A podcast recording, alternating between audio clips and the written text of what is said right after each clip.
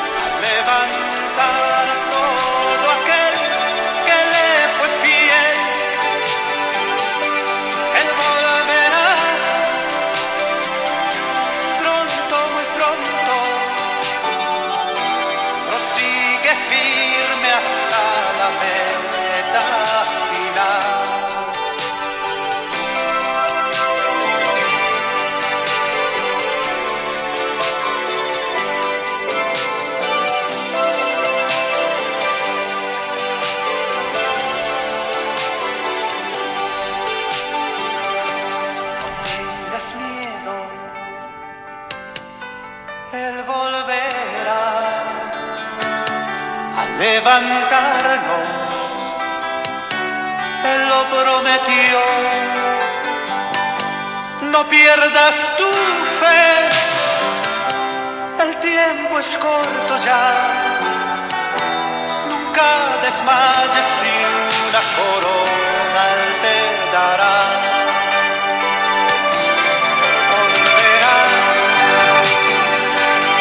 allá en las nubes levantar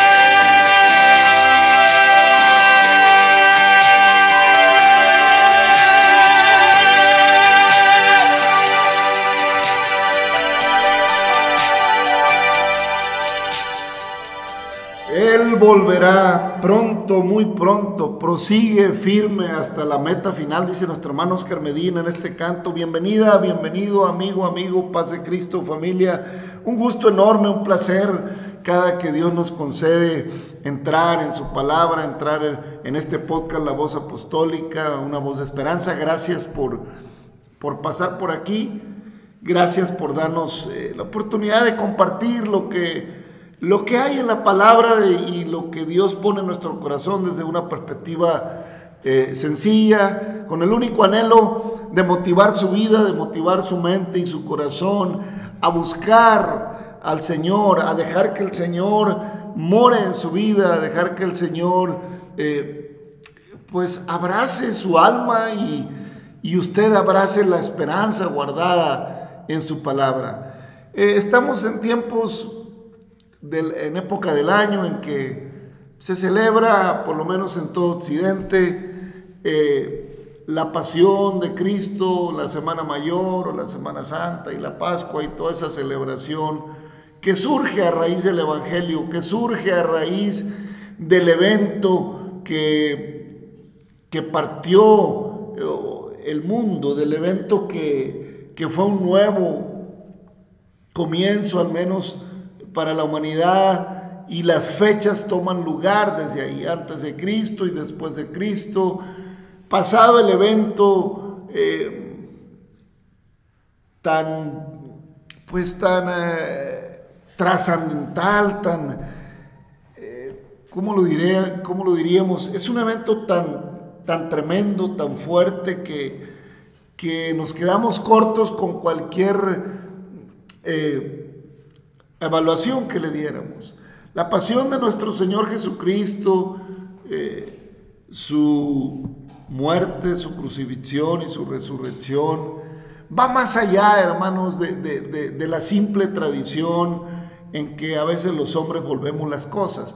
Todo lo hacemos tradición o llenamos de fechas. No, no era diferente en el tiempo que Jesús aparece en Jerusalén, porque eh, los religiosos del tiempo de Jesús también estaban acostumbrados ya a, todo tener celebraciones para todo, fechas de celebración, fechas religiosas, celebrar, pero en su corazón estaban alejados de un compromiso real y genuino con Dios. Y bueno, nos gusta mucho a los seres humanos eh, darle fechas a los, a los eventos, poner una fecha para todo evento que consideramos importante y, celebrar esas fechas y recordarlas. Pero a veces, hermanos, eh, solo lo hacemos por mera costumbre o por mera tradición, pero no hay en el corazón una conciencia, no hay en el corazón una, una intención real de, de sentimiento hacia aquello. Y se celebran las fechas como fiesta, como esto, como aquello, como lo otro. Al menos en esta parte del mundo, hasta marca los calendarios. Eh, pero ah, probablemente si entráramos en una investigación de fondo eh, en cuanto a las fechas en que se celebra Semana Santa, muy probable concluiríamos que ni siquiera eh, enmarcan en la fecha bíblica. Lo más seguro es que no. Ah, hubiera ahí desfase. Pero al final del día, hermanos, desgastarnos en que si un evento sucedió o no sucedió en la fecha que se, que se recuerda, pues ya, hermanos, eso no, no altera o no cambia el hecho de que aquello ocurrió. En el caso de, de nuestro Señor Jesucristo, independientemente de las fechas que recordemos su nacimiento, que recordemos su pasión, hermanos, no cambia de fondo el propósito de Dios para nuestra vida. El propósito de Dios para nuestra vida al, al, venir a Belén de Judea y al ir hasta la muerte y muerte de cruz fue para darnos vida y vida en abundancia, hermanos. Eh, sí, no tanto para que nos pasáramos recordando y lamentando lo que pasó y, queramos eh, de repente emular ese evento tan, tan difícil, tan duro. Yo sinceramente le digo, hermano, a mí el, el querer emular la pasión de Cristo, el que la gente todavía se lacere y quiera Hermano, no creo sinceramente, de todo corazón lo digo amigo, yo no creo que eso sea del agrado de Dios. Porque Él mismo dijo, Padre mío, si es posible que pase de mí esta copa que pase, pero no se haga mi voluntad, sino la tuya. Si el mismo Señor no consideraba esa situación como algo, eh, ¿por qué recordar? ¿Por qué? ¿Por qué? querer emular eh, ese dolor, hermanos. Lo, lo, que realmente Dios busca, lo que realmente Dios quiere a través del sacrificio de su Hijo único, hermano, es que nos arrepintamos. El propósito de Dios es que lleguemos al arrepentimiento, no que recordemos y celebremos y nos la pasamos recordando Navidad y recordando. No digo que esté mal eh, recordar y a, través del recuerdo llegar a una contrictación, pero si el solo recordar y pasar una semana metidos en los templos, eh, eh, aparentemente en un estado de, consternación y de meditación, y el resto del año acabamos siendo lo mismo, hermanos, es lamentable, es triste. No es malo estar en el templo una semana, dos, todo el año. No es malo orar. No es malo tener metas espirituales. No es malo eh, tener vigilias, tener cadenas de oración. Al contrario, gloria a Dios por, por, por la entrega. Gloria a Dios por, por la oración. Gloria a Dios por todo lo que como humanos elevamos hacia Dios. Pero Dios ama más la obediencia que los sacrificios. Seguimos inmiscuidos en una sociedad indiferente, arrogante, que, que realmente eh, Dios es un simbolismo para ellos y les vale y hacen como les da la gana y no acepta el ser humano en ninguna manera un refreno en su comportamiento. Al contrario, se, presume y se habla de libertades exacerbadas donde yo puedo hacer cuanto se me antoje y sigo pensando que Dios me abraza y que Dios me ama. ¿Eh? Pues es- hermanos, es un engaño. Yo no digo que Dios no ama a todo ser humano, claro que ama a todo ser humano, pues a Él nos hizo. Pero no se siente, pero no es el propósito de Él que el ser humano viva como le dé la gana. El propósito del Señor es que todos procedamos al arrepentimiento. Ese es el propósito de su sacrificio. Que hubiera un arrepentimiento genuino. ¿Eh? Porque descendió milagrosamente, fue formado en el vientre de María de manera milagrosa, de manera maravillosa. Pero para salir de esta tierra fue hasta la muerte y muerte de cruz de maldito. Muerte de maldito. Se echaron la pelotita entre el imperio romano y el senadrín judío, ahí se echaron la pelotita y hasta la fecha los historiadores, los teólogos discuten o, por lo menos tratan de ver quién realmente fue el culpable legalmente del- del sacrificio que se hizo de un inocente como Cristo. Porque la acusación empezó religiosa y después acabó política. Primero los, los judíos eh, querían, lo acusaron en una cuestión religiosa porque se declaraba el Mesías, porque se declaraba el rey de los judíos, el, el- enviado del Señor. Y después lo acusaron de sedición ante los romanos porque miraban que, la- que- que- no había manera de darle un castigo como ellos querían. ¿Por qué? Porque los religiosos tenían preocupación de perder estatus. Los religiosos tenían preocupación del que el liderazgo de, un- de una persona eh, tan, tan especial como Jesús impactara sus vidas. Tenían miedo que un liderazgo tan especial como el de Cristo les trastocara su modo vivendus. Ah, ¿cómo le, ¿cómo le da miedo al ser humano que la palabra de Dios le trastoque su vida? ¿Cómo le, le mete ruido al, a- a- a- al ser humano que la palabra de Dios eh, le estorbe eh, eh, en sus propósitos, hermanos? Discúlpeme, pero es real. Esa es la verdad, hermano. Esa es la condición en la que sí, la pasión de Cristo y, y- y sí, hermanos, a mí, a mí el solo hecho de pensar en, en- en- esa- ese sacrificio me, me- me- me- me- me estremece. A mí, honestamente, emular la, la pasión de Cristo no me, no, no me agrada ni verla para acabar pronto. Amén, amén. No, hermano, discúlpeme, pero, pero ¿cómo me voy a agradar de ver un, un- un martirio de, de esa magnitud? Al contrario, Dios impida que eso vuelva a pasar jamás, porque el Señor ofreció a su Hijo unigénito una sola vez y para siempre. Ya no hay más sacrificio por el pecado, ya no hay más ofrenda por el pecado, ya no puede haber un sacrificio tan sublime, tan tan especial, tan, tan duro, hermano. Ya no hay más que una horrenda expectación de juicio, de acuerdo a Hebreos 10:31, y de hervor de fuego que ha de devorar a los adversarios. Eso es lo que ahora hay, hermano.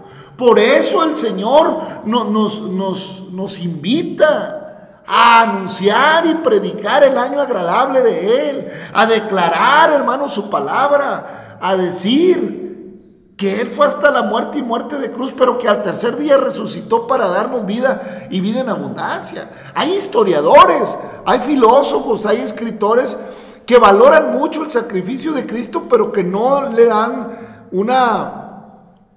eh, que no dan por un hecho real su resurrección.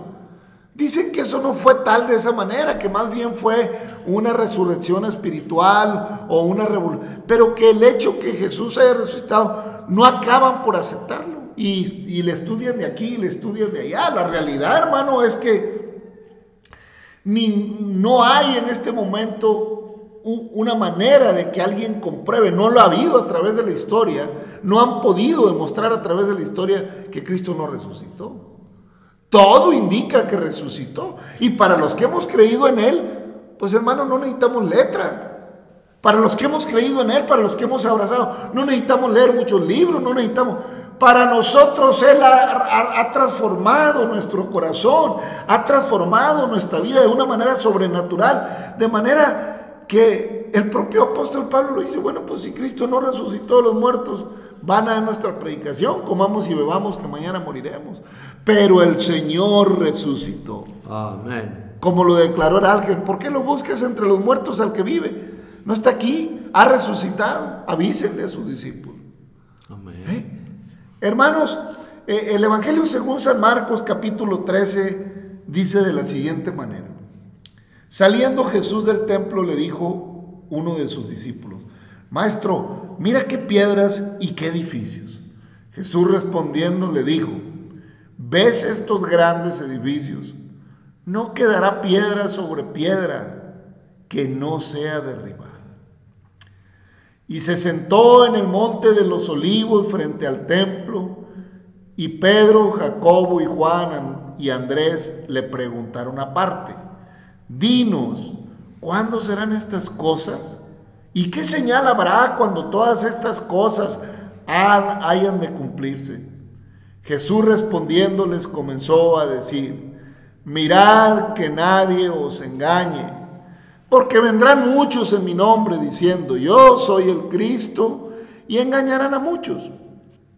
Mas cuando oigáis de guerras y rumores de guerras, no os turbéis, porque es necesario que suceda así, pero aún no es el fin, porque se levantará nación contra nación y reino contra reino. Y habrá terremotos en muchos lugares, y habrá hambres y alborotos, principios de dolores son, son de dolores honestos. Pero mira por vosotros mismos, pero mirad por vosotros mismos, porque os entregarán a los concilios y en las sinagogas os azotarán y delante de gobernadores y de reyes los llevarán por causa de mí para testimonio a ellos. Y es necesario que el Evangelio sea predicado antes a todas las naciones. Pero cuando os trajeren para entregaros. No os preocupéis por lo que habéis de decir o, lo ni, lo, ni lo penséis, sino lo que os fuere dado en aquella hora, eso hablad, porque no sois vosotros los que habláis, sino el Espíritu Santo. Y el hermano entregará a la muerte al hermano, y el padre al hijo, y se levantarán los hijos contra los padres, y los matarán, y seréis aborrecidos de todos por causa de mi nombre. Mas el que persevere hasta el fin, éste será salvo. Pero cuando veáis la abominación desoladora de que habló el profeta Daniel, puesta donde no debe estar, el que lee entienda, entonces los que estén en Judea huyan a los montes. El que esté en la azotea no descienda a la casa ni entre para tomar algo de su casa. Y el que esté en el campo no vuelva atrás a tomar su capa. Mas hay de las que estén en cintas y de las que críen en aquellos días. Orad pues que vuestra huida no sea en invierno, porque aquellos días serán de, tribulación, cual nunca ha habido desde el principio de la creación que Dios creó hasta este tiempo ni la habrá. Y si el Señor no hubiese acortado aquellos días, nadie sería salvo, mas por causa de los escogidos que Él escogió, acortó aquellos días. Entonces si algunos dijere, mirad, aquí está el Cristo, o mirad, ahí no, ahí está, no lo creáis, porque se levantarán falsos cristos y falsos profetas y harán señales y prodigios para engañar si fuese posible aún a los escogidos. Mas vosotros, mirad, os lo he dicho yo a todo antes. Pero en aquellos días, después de aquella tribulación, el sol se oscurecerá y la luna no dará su resplandor. Y las estrellas caerán del cielo y las potencias que están en los cielos serán conmovidas. Entonces verán al Hijo del Hombre que vendrá en las nubes con gran poder y gloria. Y entonces enviará a sus ángeles y juntará a sus escogidos de los cuales de los cuatro vientos, desde el extremo de la tierra hasta el extremo del cielo. De la higuera aprended la parábola cuando ya su rama está tierna y brotan las hojas, sabéis que el verano está cerca. Así también vosotros, cuando veáis que suceden estas cosas, conoced que está cerca a las puertas. De cierto os digo que no pasará esta generación hasta que todo esto acontezca. El cielo y la tierra pasarán, pero mis palabras no pasarán. Pero de aquel día y de la hora nadie sabe, ni aun los ángeles que están en el cielo, ni el Hijo, ni aun los ángeles que están en el cielo, ni el Hijo, sino el Padre. Mirad, velad y orad, porque no sabéis cuándo será el tiempo. Es como el hombre que yéndose lejos Dejó su casa y dio autoridad a sus siervos y a cada uno su obra. Y al portero mandó que velase. Velad pues, porque no sabéis cuándo vendrá el Señor de la casa, si al anochecer o a la medianoche o al canto del gallo o a la mañana, para que cuando venga de repente no os halle durmiendo. Y lo que ha y lo que a vosotros digo, a todos los digo, velad. Amén. Y termina el capítulo 13 de Marcos. Hermanos, bueno, sin duda este capítulo, hermanos, al igual que los, eh, al igual que el capítulo, creo que 24 de Lucas, hermanos, eh, pues nos, nos da eh, capítulo 24 de Mateo y 21 de Lucas también habla este, de, esta situación. Hermanos, lo importante, hermanos, es entender los tiempos. Lo importante es saber distinguir los tiempos. Y los que hemos eh, entrado en una relación con el Señor ya por algún tiempo y hemos entrado en su palabra, entendemos que los tiempos, hermanos, prácticamente están cumplidos. Entendemos que los tiempos prácticamente ya pasamos por todo lo que menciona el capítulo 13. Ya pasó mucho de, las guerras, de los terremotos. Ya antes de eso fue el martirio de los apóstoles y de los cristianos primitivos. Ya pasaron muchos sistemas políticos. Eh, lo único que, que no ha pasado, hermanos, desde que Cristo ascendió es el sistema religioso. Hay un sistema religioso en el mundo.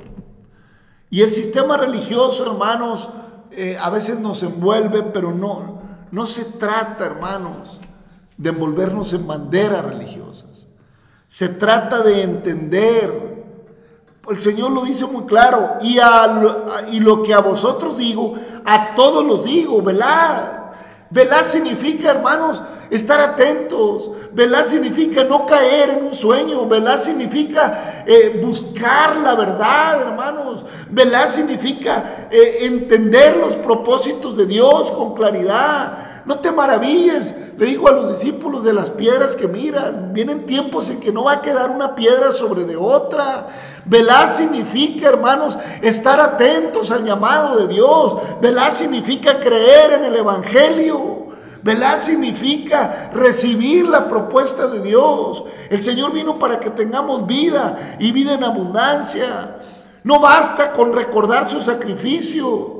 Hay que creer que el sacrificio que Él hizo y que su resurrección son reales y verdaderas para que yo al recibirlo pase por una transformación genuina y sea arrebatado de las tinieblas a la luz y camine en una claridad de pensamiento y determinado a entender que El Señor está en mí y si Él está en mí, yo voy a andar, hermanos, en amor, en paz, en benignidad, en paciencia, en templanza, en mansedumbre, con tales cosas, no hay ley. Pero si soy un religioso y vivo en los vicios del hombre, en las pasiones desordenadas, hermano, la religión es vana. Religión es vana. El Señor nos invita a andar atentos. El Señor nos invita a creer su palabra. El Señor nos invita a velar. El Señor nos invita a darnos cuenta de los tiempos. Los tiempos están cumplidos. Los tiempos están cumplidos. Han venido una cosa y otra. Ya lo único que falta, hermano, amigo, es que la, higuera empiece a brotar los frutos, las ramas. Y, empiece la abominación desoladora donde la higuera, que es Israel. Y eso ya está muy en corto también. Ya está por pasar. Sabemos la convulsión política que ahora mismo hay en Israel. Pero hermanos, Israel para los cristianos siempre será la higuera a la que hay que mirar. Siempre hay que estar atentos a lo que ahí pase, porque eso nos dará a nosotros luz sobre ¿Qué tan cerca está la redención adquirida? ¿Qué tan cerca está que los muertos en Cristo resuciten? ¿Qué tan cerca está que los que estén vivos o estemos vivos eh, eh, seamos arrebatados? Porque el Señor mandará a sus ángeles a recoger a los que son de Él. Están, están, claros los acontecimientos. No nos engañemos, no nos distraigamos con cosas banales. Andemos a la luz de la palabra, creamos la palabra, mi amigo, mi hermano. Arrepintámonos genuinamente, ya no andemos en las costumbres y en las pasiones del viejo hombre, porque es un engaño. Es necesario renunciar, hermanos, a, a todas esas costumbres que nos enemistan, que no nos permiten velar como nos demanda el Señor. Paz de Cristo, hermano Navarro, ¿qué le parece? Amén, hermano. Pues sí, este, deseamos que Dios le bendiga, querido amigo y oyente. Así es, da, tristeza, mire. Pero ¿sabe qué es lo que...? A, mí no me da tristeza de una tristeza que... De, de dolo, que, ay, pobrecito el Señor. No. ¿Sabe de qué me da el dolo? De los que no creen. Ahí es donde está el problema, que el que no cree, definitivamente lo dice el Señor, este será condenado. Y si lo dice el Señor, pues lo creemos. Yo no sé por qué la gente, yo les he dicho a algunos, si usted no cree, pues tampoco dude.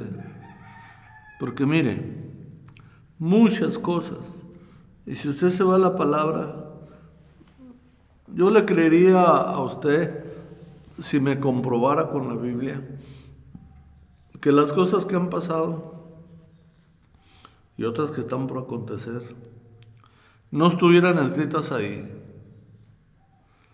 Ahí sí, definitivamente tendría usted toda la razón. Pero la checa uno y checa uno y ve uno que punto por punto dijo el Señor, hasta que todo se cumpla. Es el problema la duda la incredulidad. Ahí es donde el ser humano le falla Dios. Que porque no puede ser. Y que a poco, ¿quién, quién, quién va a aguantar tanto? Y que dice el Señor, todo lo hice por amor a ti. Todo. Este, claro que no era una persona así normal. Claro que él se humanó y todo. Pues pues mire, uno si con un machucón, un tropezón, ya se anda uno muriendo. Claro que, ahí es donde está el que si, que si no creemos todo ese sacrificio, pues que se ve de una u otra manera o que se informa ahí en la, en la palabra de Dios. Yo definitivamente digo yo, pues estás perdido. Si no crees lo que te está diciendo el Señor en su palabra, por eso lo dejó escrito. Para, porque eso el Señor dice, el que lee, entienda. Yo definitivamente no me queda ninguna duda que ese amor tan grande, tan grande, No había de qué manera demostrarlo, porque el Señor siempre se va a los hechos. Y ahí está. Ahí estamos viendo todo lo que pasó y todo lo que va a pasar.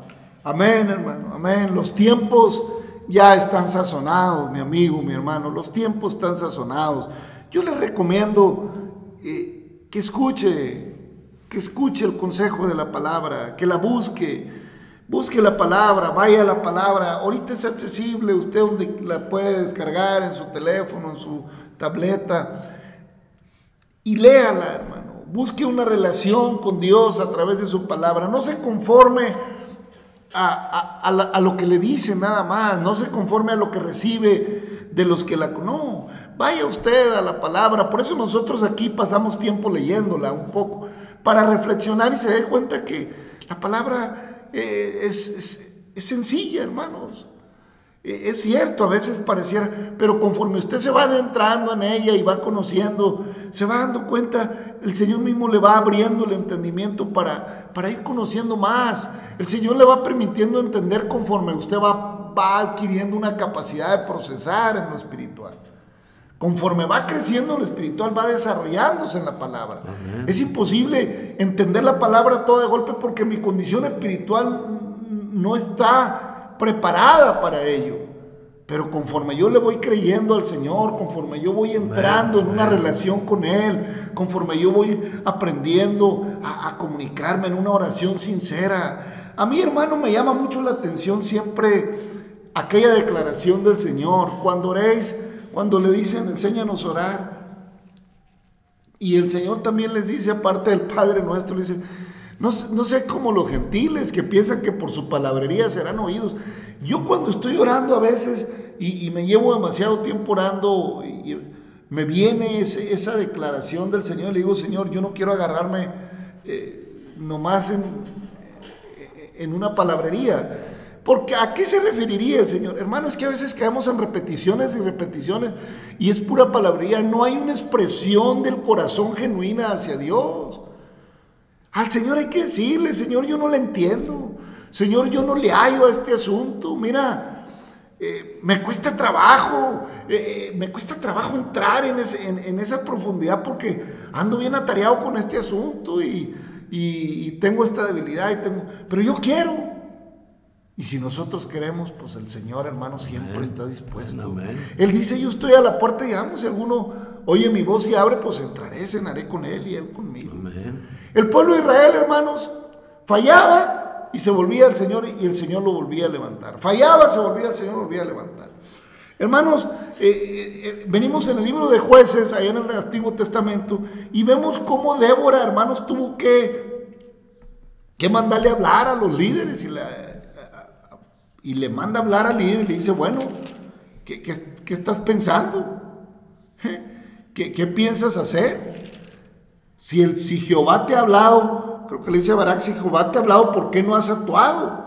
¿Por qué no has tomado cartas en el asunto? No, le dice, pues que si tú no vas conmigo, yo no voy. Fíjese nomás cuando no hay seguridad en el Señor, cuando no hay templanza para, para enfrentar los, los, por los aspectos de la vida, hermanos, los retos que tenemos como hijos de Dios.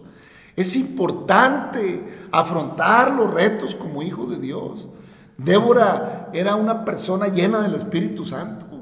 Era una mujer convencida que Dios eh, estaba con Israel, que lo que necesitaban era creer su palabra, actuar con, sinceridad delante de Dios y, y, el Señor estaría con ellos.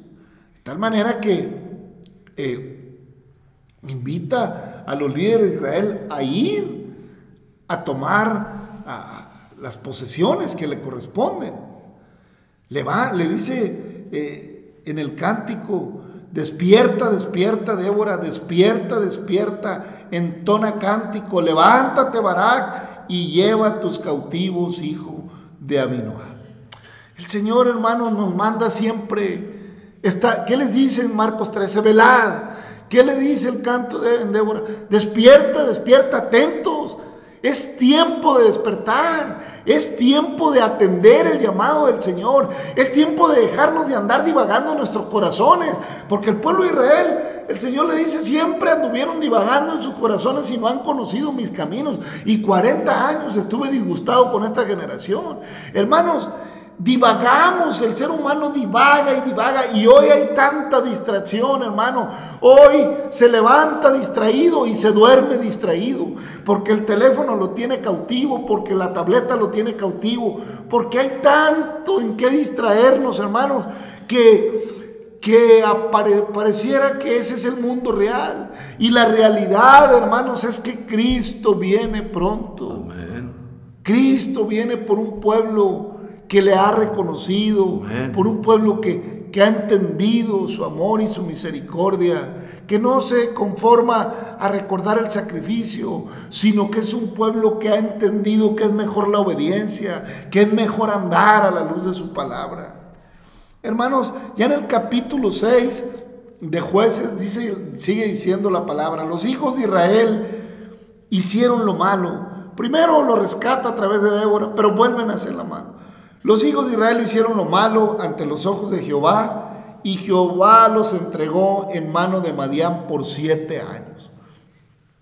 Y la mano de Madián prevaleció contra Israel y los hijos de Israel por causa de los madianitas se hicieron cuevas en los montes y cavernas y lugares fortificados, pues sucedía que cuando Israel había sembrado, subían los madianitas y los amalecitas y los hijos de Oriente, contra ellos subían y los acababan y acampando contra ellos destruían los frutos de la tierra hasta llegar a Gaza y no dejaban que comer en Israel ni ovejas, ni bueyes, ni asnos, porque subían ellos y sus ganados y venían con sus tiendas en grande multitud como langostas, ellos y sus camellos eran innumerables. Así venían a la tierra para devastarla. De este modo empobrecía Israel en gran manera por causa de Madián y los hijos de Israel clamaron a Jehová.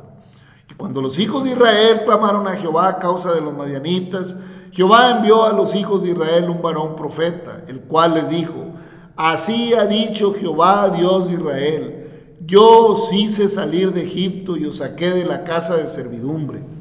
Os libré de mano de los egipcios y de mano de todos los que os afligieron, a los cuales eché de delante de vosotros y os di su tierra.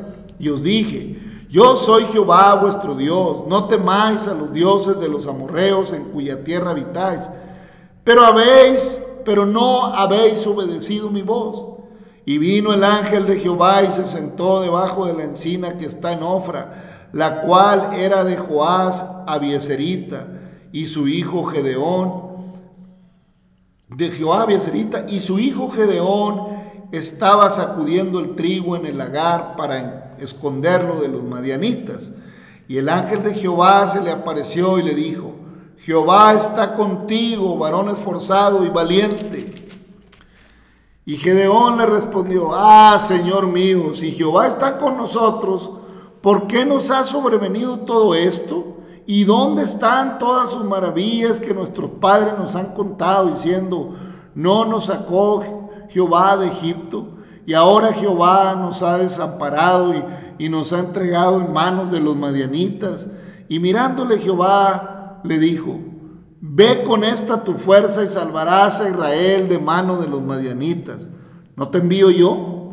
Entonces le respondió, ah, Señor mío, ¿con qué salvaré yo a Israel? He aquí que mi familia es pobre en Manasés y yo el menor en la casa de mi padre. Jehová le dijo, ciertamente yo estaré contigo y derrotarás a los madianitas como a un solo hombre. Y él respondió, yo te ruego que si he hallado gracia delante de ti, me dé señal que tú has hablado conmigo. Te ruego que no te vayas de aquí hasta que vuelva a ti y saque mi ofrenda y la ponga delante de ti. Y él respondió, yo esperaré hasta que vuelvas. Y entrando Gedeón preparó un cabrito y panes sin levadura de una efa de harina, y puso la carne en un canastillo y el caldo en una olla, y sacándolo se lo presentó debajo de aquella encina. Entonces el ángel de Dios le dijo, toma la carne y los panes sin levadura y ponlos sobre la leña. y vierte el caldo. Y él lo hizo así. Y extendiendo el ángel de, mano, de Jehová el báculo que tenía en su mano, tocó con la punta la carne y los panes sin levadura y subió fuego de la leña, el cual consumió la carne y los panes sin levadura, y el ángel de Jehová desapareció de su vista. Viendo entonces Gedeón que era el ángel de Jehová, dijo, ah, Señor Jehová, que he visto el ángel, he visto al ángel de Jehová cara a cara. Pero Jehová le dijo, paz a ti, no tengas temor, no morirás. Y edificó allí Gedeón altar a Jehová y lo llamó Jehová Salom, que esto que es Jehová es paz, el cual permanece hasta hoy en Ofra de los abieseritas. Aconteció que la misma noche le dijo Jehová, toma un toro del acto de tu padre, el segundo toro de siete años, y derribe el altar de Baal que tu padre tiene, y corta también la imagen de acera que está junto a él, y edifica altar a Jehová tu Dios en la cumbre de este peñasco, en un lugar conveniente, y tomando el segundo toro, sacrificó el holocausto con la, holocausto con la madera de la imagen de acera y, perdón, y le dijo, sacrifícalo en holocausto con la madera de la imagen de acera que habrás cortado. Entonces Gedeón tomó diez hombres de sus siervos e hizo como Jehová le dijo, mas temiendo hacerlo de día por la familia de su padre y por los hombres de la ciudad, lo hizo de noche. Por la mañana, cuando los de la ciudad se levantaron, he aquí que el altar a Baal estaba derribado y cortada la imagen de acera que estaba junto a él, y, al y el segundo toro había sido ofrecido en holocausto sobre el altar edificado. Y se dijeron unos a otros, ¿quién ha hecho esto? Y buscando e inquiriendo les dijeron, Gedeón, hijo de Joás, lo ha hecho. Entonces los hombres de la ciudad dijeron a Joás, saca a tu hijo para que muera, porque ha derribado el altar de Baal y ha cortado la imagen de acera que estaba junto a él. Y Joá respondió a todos los que estaban junto a él, ¿contenderéis vosotros por Baal? ¿Defenderéis su causa? Cualquiera que contienda por él, que muera esta mañana. Si es un Dios, entienda por sí mismo con el contienda por sí mismo con el que derribó su altar. Aquel día Gedeón fue llamado Jerobaal, esto es, contienda Baal contra él por cuanto derribó su altar. Pero todos los madianitas y amalecitas y los, y los del oriente se juntaron a una y pasando acamparon en el valle de Jezreel. Entonces el espíritu de Jehová vino sobre Gedeón y cuando éste tocó el cuerno, los abieseritas se reunieron con él y envió mensajeros por todo Manasés, y ellos también se juntaron con él. Asimismo, envió mensajeros a Aser, a Zabulón y a Neptalí, los cuales salieron a encontrarles. Y Gedeón dijo a Dios, si has de salvar a Israel por mi mano, como has dicho, he aquí yo pondré un vellón de lana en la era, y si el rocío estuviera en el vellón solamente, quedando seca toda la toda la otra tierra, entonces entenderé que salvarás a Israel por mi mano, como lo has dicho. Y aconteció así, pues cuando se levantó de mañana, exprimió el vellón y sacó de él el rocío, un tazón lleno de agua, mas Gedeón dijo a Dios, no se encienda tu ira contra mí, si aún hablare esta vez, solamente probaré ahora otra vez con el vellón. Te ruego que solamente el vellón quede seco y el rocío esté sobre la tierra. Y aquella noche lo hizo Dios así. Solo el vellón quedó seco y en toda la tierra hubo rocío. Y ahí termina el capítulo 6 de jueces. Una historia por demás fascinante, hermano. Una historia por demás maravillosa. Una historia que nos retrata, hermanos, eh, pues ahora sí que lo que somos como seres humanos. Realmente esta es una fotografía de Israel, pero que retrata muy bien a la humanidad. ¿En qué está envuelta la humanidad, hermanos? En la idolatría. Dicen que alaban, que adoran a Dios, decimos que adoramos a Dios, decimos que Dios para acá y Dios para allá, recordamos su pasión, pero le damos más gloria y más honra a las criaturas que al Creador. Recordamos la pasión del Señor, pero tenemos la estatua de Baal. Tenemos, eh, recordamos la pasión de Cristo y hacemos representaciones de Él, pero está lleno de imágenes y representaciones de dioses que nosotros hemos hecho. Y entonces, hermanos, nos indignamos cuando se le ofende a, a, una deidad de algún pueblo, cuando se dice algo en contra y aparecen los defensores. Pero, hermanos, lo que dijo, eh, ahora sí que lo que dijo el, el sacerdote de Israel, dijo, bueno, pues si Él es Dios, pues que se defienda, que se defienda. Porque cualquiera de ustedes que lo ofendiera va a morir. Y hermanos, eh, ¿cómo se parece lo que pasa aquí en el capítulo 6 de jueces? ¿Cómo se parece a lo que pasa en, la humanidad, hermanos? Así está la humanidad. ¿Cómo, ¿Cómo, dice que reconoce la obra de Cristo, pero su corazón está lejos de él? Así estaba Israel, que reconocía a Jehová, Pasó el tiempo de Débora, pasó el tiempo en que Débora y Balac salieron a causa del pecado de Israel. Otra vez Israel volvió a hacer lo malo. Es, hermano, digamos, haga una, una, una reflexión pequeña el día de hoy. Dígame qué bueno hace el hombre hoy. Dígame lo bueno que se hace hoy. Cuénteme de lo bueno y compárelo con lo malo. Lo malo llena la tierra, la maldad del hombre llena la tierra. Tristemente, hermanos, diario mueren miles de personas atravesados por, por, balas eh, y, por armas en, medio de una maldad terrible. Gente inocente, gente que no la debe, muere todos los días. Que las drogas, que, que las condiciones. Es que el ser humano hemos caído, hermanos, en una situación de, indiferencia a lo espiritual tremenda. Y ahora ya, ya le busca por aquí, ya hacen una estatua aquí, ya hacen una estatua allá, ya se amarran esto, ya se amarran lo otro, ya, hermano, discúlpeme, pero yo veo en la palabra que el Dios Todopoderoso, que el Dios de Abraham, el Dios de Isaac, el Dios de Jacob, que el Dios de la Biblia no comulga con esas cosas. No entra en esas cosas. Por eso a Gedeón le costaba trabajo creerle.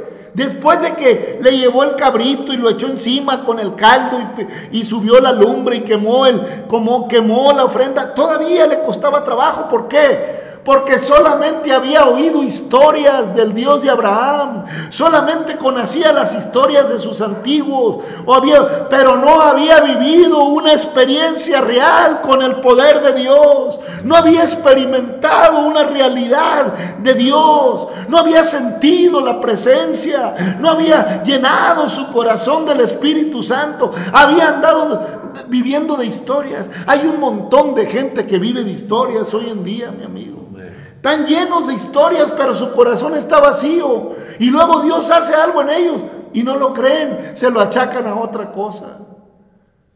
Y luego Gedeón le costaba trabajo. Aún así, con todo eso, sacó el buey a medianoche. Dijo, no, pues me van a venir. Hizo bien. Se le iban a venir encima porque era un pueblo endurecido del corazón. ¿Eh? Y, ahora sí que su papá sacó la sabiduría de Dios, dijo, no, pues si vale Dios que se defienda a él, ¿por qué lo van a defender ustedes? Si de veras es Dios. Hermano, amigo, ¿cuánto necesitas para creer en Dios? ¿Qué señales ocupa? Gedeón vio al ángel eh, vio y, y le costaba trabajo. Luego le pidió una señal de que el manto se llenara de humedad y lo exprimió y le sacó un tazón de agua y todavía le pidió otra. Es que cuando no hemos tenido una experiencia con el Señor, cuando llevamos tantos años llenos de historias y de cosas, ¿cómo nos cuesta trabajo creerle al Señor, hermano Navarro? Así es, hermano. Sí, pues es que la dureza del corazón le cega el entendimiento al ser humano, se lo cega. Y, y desiste de querer seguir No, ya a mí eso no me interesa. Yo voy a vivir lo que, lo que yo sé y, y, sí se basa en lo que ve y todo esto y lo otro, porque, pero como dijo, pues si, si es Dios, pues a ver que se defienda, como diciendo, a ver si tiene vida. Es lo que le dicen a la gente, dice, mira, tú dices que crees en Dios y que adoras a Dios, pero traes colgado, ay, no tienes eso. Eso no le agrada a Dios. No, pero ¿qué es su madre? No, le digo, ya cuando salen con eso, no, le digo, Dios te bendiga, necesitas mucho, pedirle a Dios que te ayude. Porque, dime si ella, si, si María, si él, él es, es- la, la madre de Cristo, dime quién es el papá. No, ya cuando se quedan así, no, pu- pu- no, pero es que no, no, no, no. O es o no es. Amén, hermanos. Hay, hay, hay mucha confusión en, en- en- en- en el mundo a causa, hermanos, a causa de la dureza de nuestro corazón. Amén, amén. Pero Dios es uno y los adoradores adoran a Dios en espíritu y en verdad. El Dios de Israel es uno, hermano. Amén. Y conocemos sus mandamientos. No Amén. nos engañemos. Solamente hay un solo Dios y un solo mediador. No hay más mediadores. Olvídese que fulano que mangano va a mediar. Solo hay un mediador entre Dios y los hombres. Jesucristo hombre. El que fue hasta la muerte y muerte de cruz. El que esta semana recordaremos. Pero que al tercer día resucitó. Y lo más importante que hay que recordar es que va a volver. Y que mientras Él vuelva yo tengo que velar y orar y arreglar mi vida y darle cabida a, a- a su palabra. Y no, y no estar dudando que Él es mi Salvador, que Él es mi pronto auxilio, que Él es el que me corona de favores, que Él es el que tiene de mí misericordia. Hermanos, disculpen, no es que queramos entrar, simple y sencillamente lo que queremos es decir siempre la palabra como es. En este podcast deseamos que Dios le abrace, que Dios le bendiga, que Dios llene su vida. Te damos gracias, Padre eterno, por este tiempo, por tu palabra preciosa. Bendice a nuestras amigas, amigos, hermanos y hermanos que descargan este podcast, que a través de tu palabra puedan hallar, Señor. Una, una, Señor. relación real contigo, que realmente puedan experimentar tu presencia, Es que puedan, Señor, mirar que tú les darás la victoria en sus vidas como se la diste a Gedeón, si su vida se arrepiente, si en su corazón se arrepienten, Señor. Si no-. Llénalos, llénalos, Gracias, bendice, reprende todo mal, toda guerra, todo problema. Señor, ten misericordia en el nombre de Jesucristo, de la humanidad. Te necesitamos, Señor. Permite que cada día podamos entender con claridad que tú vienes pronto por un pueblo con un corazón sincero, que supo reconocer tu Aleluya. palabra, que supo reconocer tu sacrificio y confesar tu nombre en el nombre glorioso de Jesucristo. Gracias, Señor, por todas tu misericordia. Amén. Familia, amigo, gracias. Dios le abrace, Dios le bendiga. Hasta mañana.